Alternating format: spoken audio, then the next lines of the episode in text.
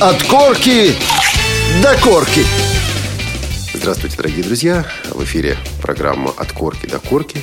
Сегодня мы находимся в кабинете у заместителя директора по научной работе Российской государственной библиотеки для слепых Елены Васильевны Захаровой. Елена Васильевна, добрый день. Добрый день. И говорить мы будем сегодня не только о новостях библиотеки, но и о событиях, о решениях, которые касаются всех нас, незрячих, слабовидящих читателей, библиотекарей, тех, кто работает с незрячими и слабовидящими людьми. Елена Васильевна, 27 июня прошлого года прошло важное событие, эхо которого раздается до сих пор. Событие, которое обсуждается. Событие, которое так или иначе затронуло и еще затронет всех нас. Всех, кому дорога книга, всех, кому дорого печатное или звуковое слово. Вы совершенно правы. Событие это очень важное, и эхо его действительно разносится и будет еще долго разноситься. Почему? Сейчас объясню.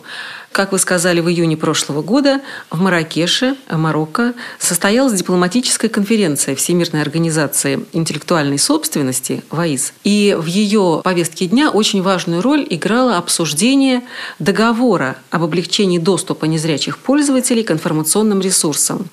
И работа над этим документом, нужно сказать, шла на протяжении нескольких лет – Инициаторами выступали а, государства, скажем так, развивающиеся, где слабая законодательная база и проблемный доступ э, к информационным ресурсам для незрячих пользователей. Но эта инициатива была активно поддержана секцией библиотек для людей с проблемами чтения плоскопечатных текстов а, международной организации ИФЛА, это Федерация библиотек и организаций информационного направления – и вот в результате такой протяженной работы, при участии, конечно, Всемирного союза слепых, при поддержке Всемирной организации интеллектуальной собственности был подготовлен документ, который и был подписан, принят на этой конференции.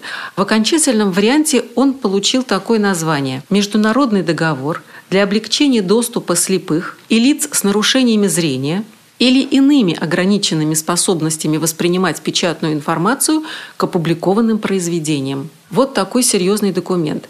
И нужно сказать, что основная его идея состояла в том, чтобы гармонизировать ограничения, исключения из законодательства об авторских правах на международном уровне. Давайте мы э, все-таки спустимся с юридических небес на нашу практичную землю. И давайте попробуем сформулировать проблему. Вот какую проблему пытается решить Маракешский договор ну, может быть, не применительно к развивающимся странам, каким-то другим странам, а к нам, как российским читателям, к вам, как сотрудникам российской библиотеки. Была ли и есть ли какая-то проблема, с которой сталкиваетесь и вы, которая в случае вступления России в Маракешское соглашение будет решена? А, ну, безусловно, одной из важных проблем является, во-первых, расширение доступа к документам и информации в разных форматах. Почему? Потому что а, Маракешский договор вводит понятие «доступный формат». Доступный формат, в отличие от принятого в большинстве, ну, во многих, скажем так, государствах и в первую очередь в Российской Федерации, специального формата, который, как всем нам известно, подразумевает специальную запись или специальное воспроизведение, предназначенное для восприятия людьми с проблемами зрения. Так вот, доступный формат, он расширяет границы и предполагает, что человек с проблемами зрения получит информацию в том же реальном и удобном виде, как и все остальные пользователи. Это, на мой взгляд, очень существенная вещь, а при, скажем, ратификации договора Российская Федерация должна будет предусмотреть и у себя целый ряд решений, которые бы вот этот доступ облегчали и делали доступными более широкий круг форматов. И следующая задача, которую решает этот договор, это трансграничный обмен. То есть, если государства, которые ратифицируют это соглашение и вступают в договор, предусматривают на своем национальном уровне одинаковые исключения и ограничения из законодательства об авторских правах, то они получают возможность обмениваться документами в доступных форматах с тем, чтобы сделать их доступными для своих граждан. для широкой публики. И это очень важный момент. Я бы хотел прокомментировать первое из того, о чем вы говорили. Разница, различие между доступным форматом и специальным форматом. Вот ЛКФ – это специальный формат – вот Брайлевская книга – это специальный формат. И, насколько я понимаю, наше законодательство предусматривает возможность записи или подготовки книг, распространения книг в специальном формате. Более того, наше законодательство говорит прежде всего, естественно, иначе и быть не может, о распространении литературы внутри Российской Федерации. То есть книги в Российской Федерации могут выпускаться в специальном формате. А вот, допустим, формат EPUB 3 Формат PDF возможно при некоторых условиях. И другие форматы можно назвать доступными форматами. И речь идет не только или не столько о том, чтобы сделать книгу в специальном формате, но о том, чтобы сделать ее в доступном формате, позаботившись при этом, в договоре есть э, статья на эту тему, позаботившись при этом о необходимых ограничениях, о необходимой защите авторских прав. И это действительно серьезная перемена, в частности для нашего законодательства. Если страна вступает в договор, то необходимо будет также привести национальное законодательство в соответствие с этим договором. Насколько верен тот обзор, который я попытался дать? Я полагаю, что он абсолютно верен. И что действительно в ситуации ратификации договора Российская Федерация должна будет предусмотреть дополнительно изменения и дополнение в, скажем, Гражданский кодекс. Я думаю, что вот та работа, которая велась заинтересованными организациями в предшествующий период после ратификации Конвенции о правах инвалидов, она была результативной, потому что она ведь завершилась тем, что в марте этого года текущего, я имею в виду 2014, было принято а, законодательное уже решение о том, что цифровой формат – наш, вот, который вы упомянули, ЛКФ, он тоже закреплен как специальный формат для слепых, ведь прежде этого не было. По, в прежней редакции Гражданского кодекса речь шла только и в первую очередь о рельефно-точном шрифте, о других специальных способах, под которыми подразумевалась говорящая книга – наша традиционная говорящая книга на магнитной ленте. Что касается цифрового формата, вот тут как раз возникали проблемы, потому что он не был предусмотрен никакими документами, никакими положениями, и не была оговорена даже возможность наличия специального цифрового формата. Вот то, что теперь он включен уже на законодательном уровне как специальный формат в практику нашей работы, это действительно замечательно, это результативно. И если мы ратифицируем этот документ, я имею в виду договор маракешский, то, скажем, такая же работа начнется далее по закреплению вот всех необходимых нюансов в законодательстве. И я очень надеюсь, что она тоже будет результативной. Во всяком случае, поддержка правительства в этом плане есть. Вторая часть Маракешского договора, второй аспект Маракешского договора касается беспрепятственного трансграничного обмена литературой. В англоязычных публикациях часто приводится пример о том, что, допустим, популярные книги о Гарри Поттере рельефно-точным шрифтом и в аудиоформате отдельно выпускали в нескольких странах. В Великобритании свое издание, в Соединенных Штатах свое, в Австралии свое, потому что законодательство этих стран исключали или осложняли обмен изданиями через границу. А вы, как сотрудники Российской государственной библиотеки для слепых, сталкиваетесь ли вы с проблемами, когда э, незрячие читатели нуждаются в какой-то книге, нуждаются в литературе, и из-за сложностей с международным обменом, эти потребности удовлетворить не представляется возможным. Вы знаете, я бы сказала, что это не совсем так. Дело в том, что когда речь идет о традиционных специальных форматах, а именно бралевская книга, говорящая книга, аудиозапись в специальном вот формате, о котором мы говорим на магнитной ленте – то обмен этими изданиями допускался теми исключениями, ограничениями, которые имелись в нашем законодательстве. И, скажем, Брайлевскую книгу мы могли послать за границу и прежде.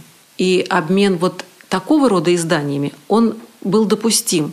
Проблемы же возникли именно с появлением цифры – потому что пересылка цифровой книги каким образом? И по почте, или, скажем, по интернету, она сразу делала ее, ну, скажем так, уязвимой для несанкционированного использования.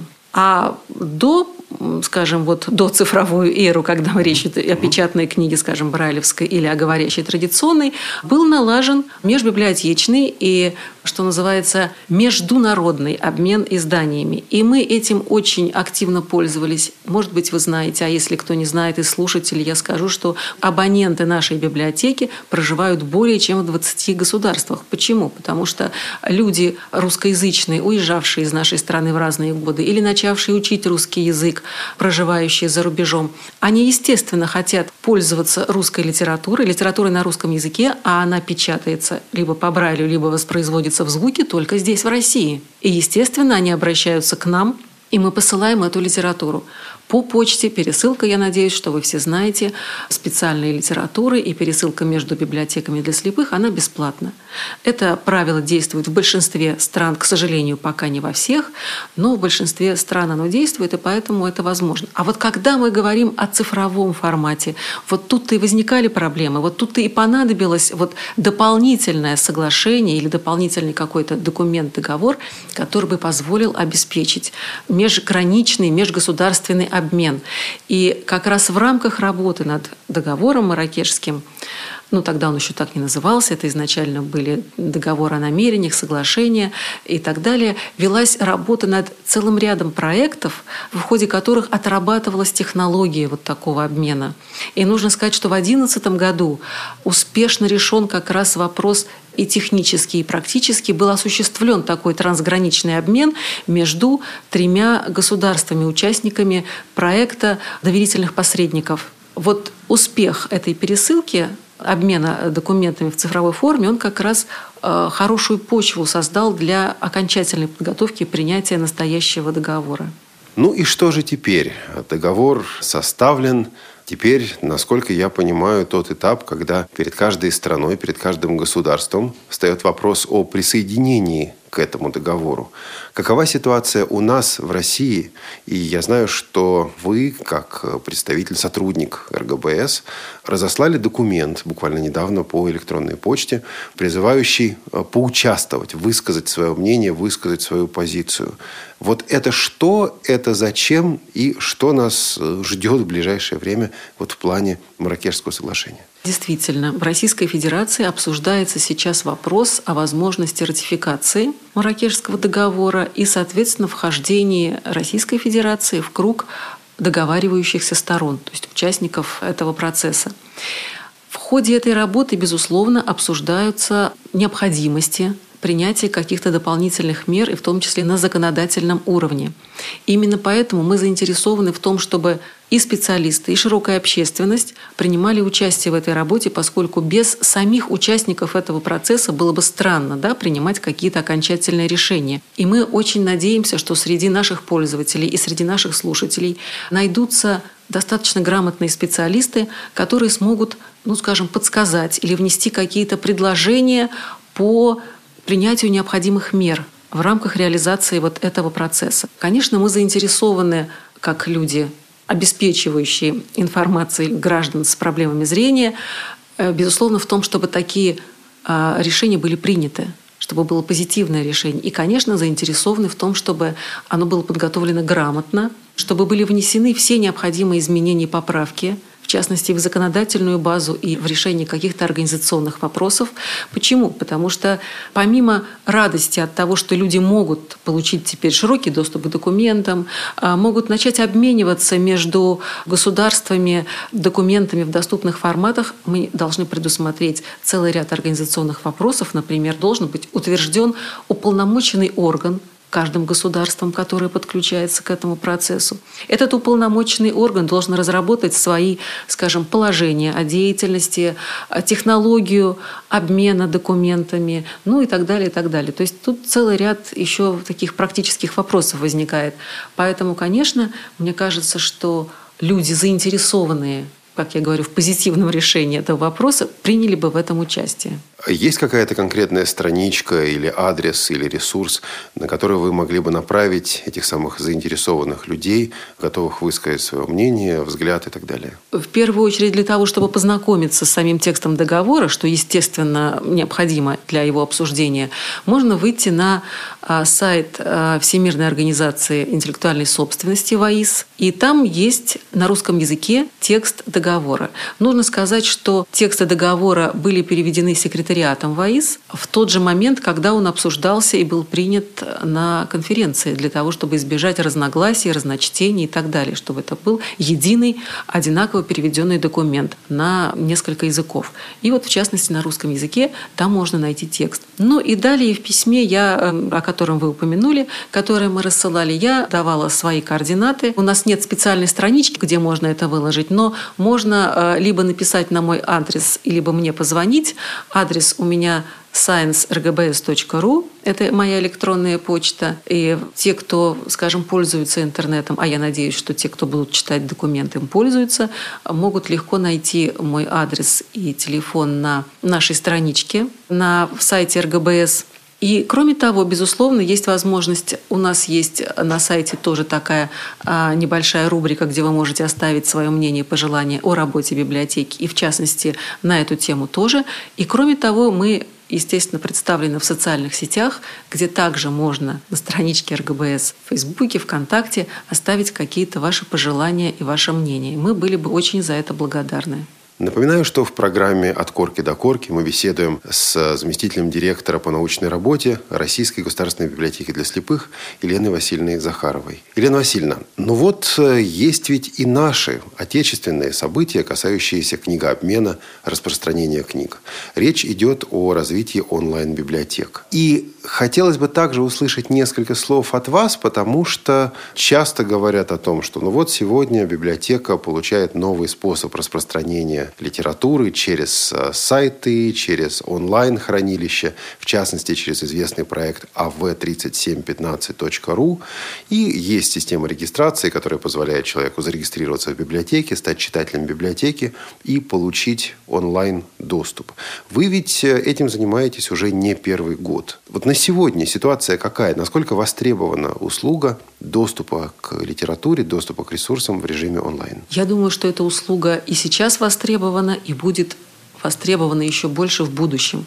Действительно, наша одна из наших самых главных задач – это максимальное обеспечение доступности информации нашим пользователям в том виде, который им удобен. И если сейчас удобен цифровой формат, если это сейчас актуально, значит, это мы и стараемся развивать. Основу этой работы составляет наш проект по формированию базы данных цифровых говорящих книг вот в том специальном формате, о котором вы упомянули, ЛКФ, и обеспечение вот обслуживания этим форматом наших пользователей.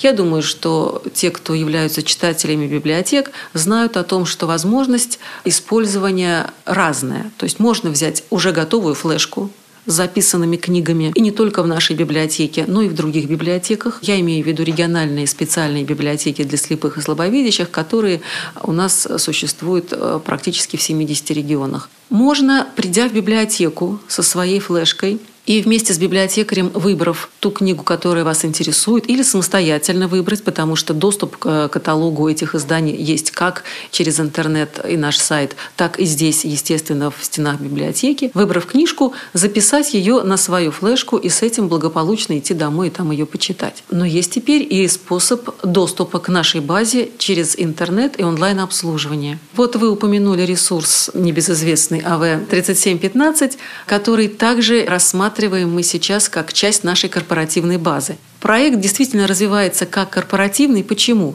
Потому что нет смысла дублировать эту работу в разных регионах. Достаточно создать один более или менее мощный ресурс, пусть сейчас он не безграничный, он, естественно, ограничен возможностями да, нашими, но тем не менее это максимальная база, которая существует в стране. И дальше обеспечить доступ к ресурсу как библиотекам, для слепых в других регионах, и они имеют этот доступ по специальному паролю, так и другим заинтересованным организациям. В качестве этих заинтересованных организаций могут выступать учебные заведения, специализированные, первичные или региональные организации общества слепых и другие структуры, где есть техническая возможность доступа к этой базе. А следующим шагом стало подключение уже и отдельных читателей к этой базе. И эта практика тоже развивается и очень активно развивается последний год.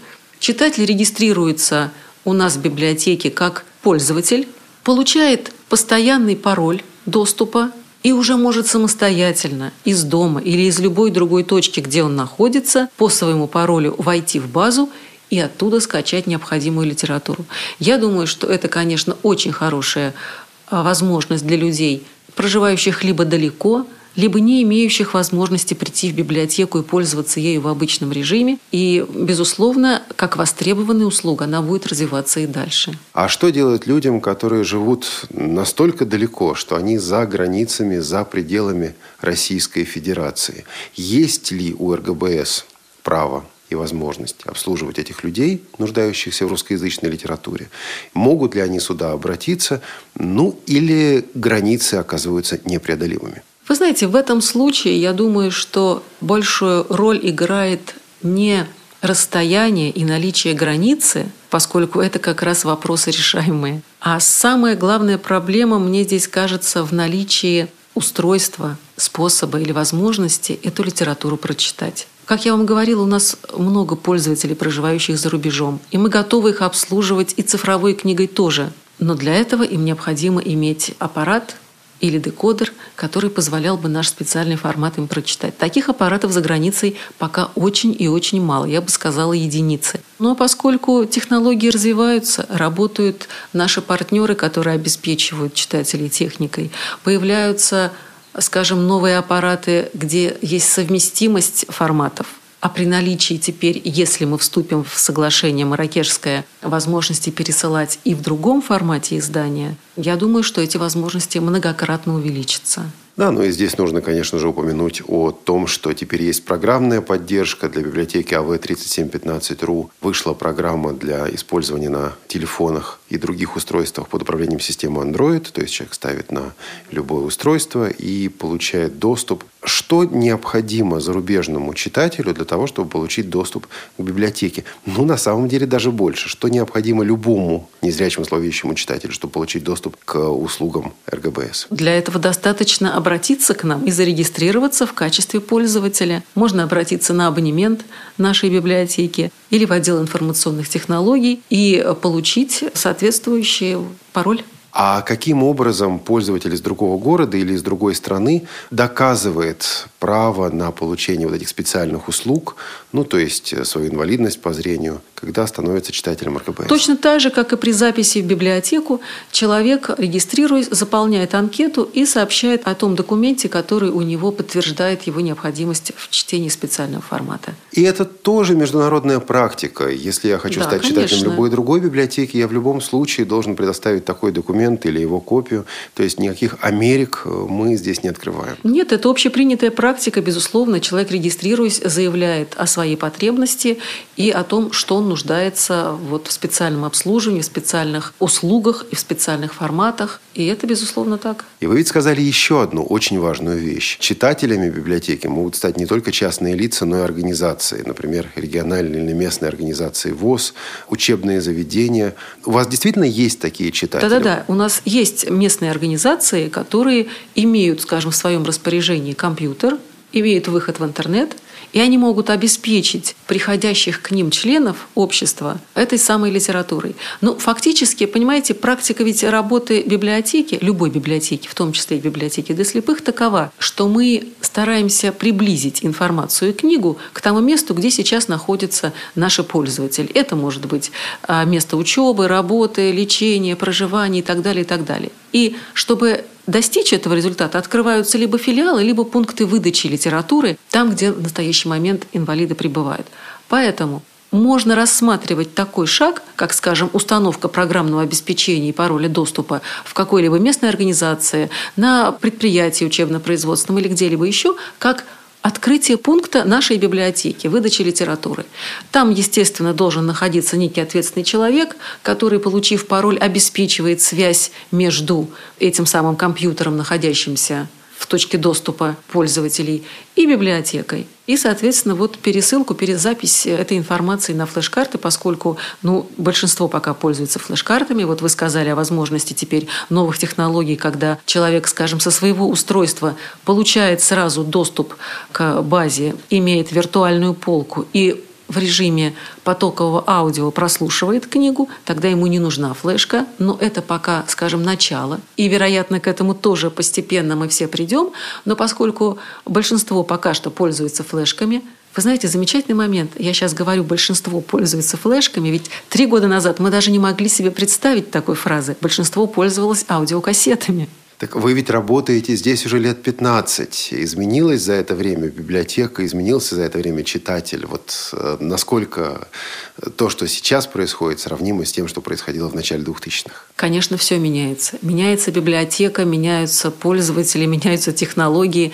Я хочу сказать, что библиотека постоянно старается идти вот в ногу со временем и с потребностями читателей, иногда даже их опережая. Мы считаем так, что все новое, что появляется в сфере информационного обеспечения людей с проблемами зрения, оно должно появляться и у нас сразу же. И в этом смысле очень большую помощь нам оказывают наши непосредственные читатели.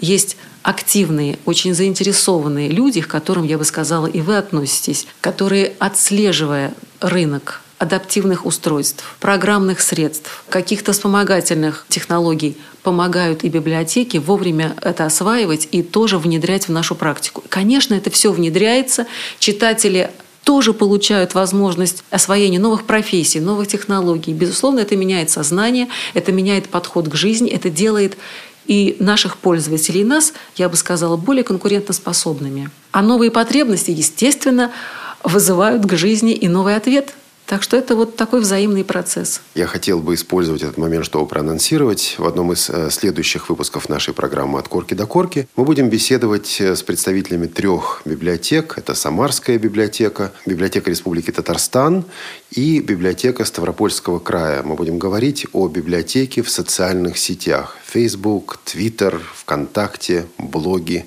и так далее. Тоже новая сфера, которую исследуют, которую осваивают наши библиотеки. Елена Васильевна, спасибо вам огромное за эту беседу.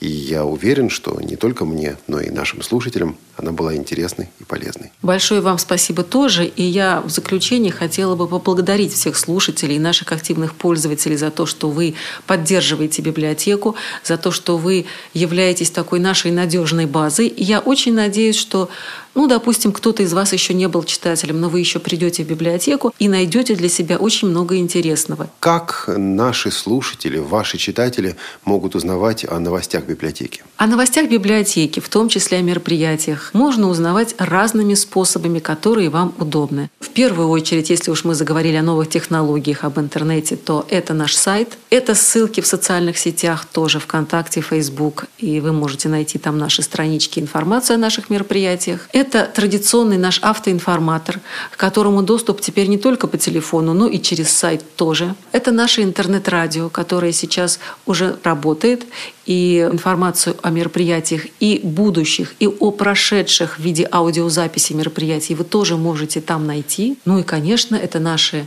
сотрудники библиотеки, работники отделов обслуживания абонемента и читального зала, которые всегда с удовольствием расскажут о том, что нового, что происходит в библиотеке и что нас ждет. И, разумеется, о событиях РГБС и других библиотек мы рассказываем в программах «Радио ВОЗ», в том числе в программе «От корки до корки», которую вы и слушали. Благодарим вас за участие в передаче. Эту программу подготовили звукорежиссер Олеся Синяк и редактор Олег Шевкун. Всего доброго. Всего доброго и еще раз благодарю.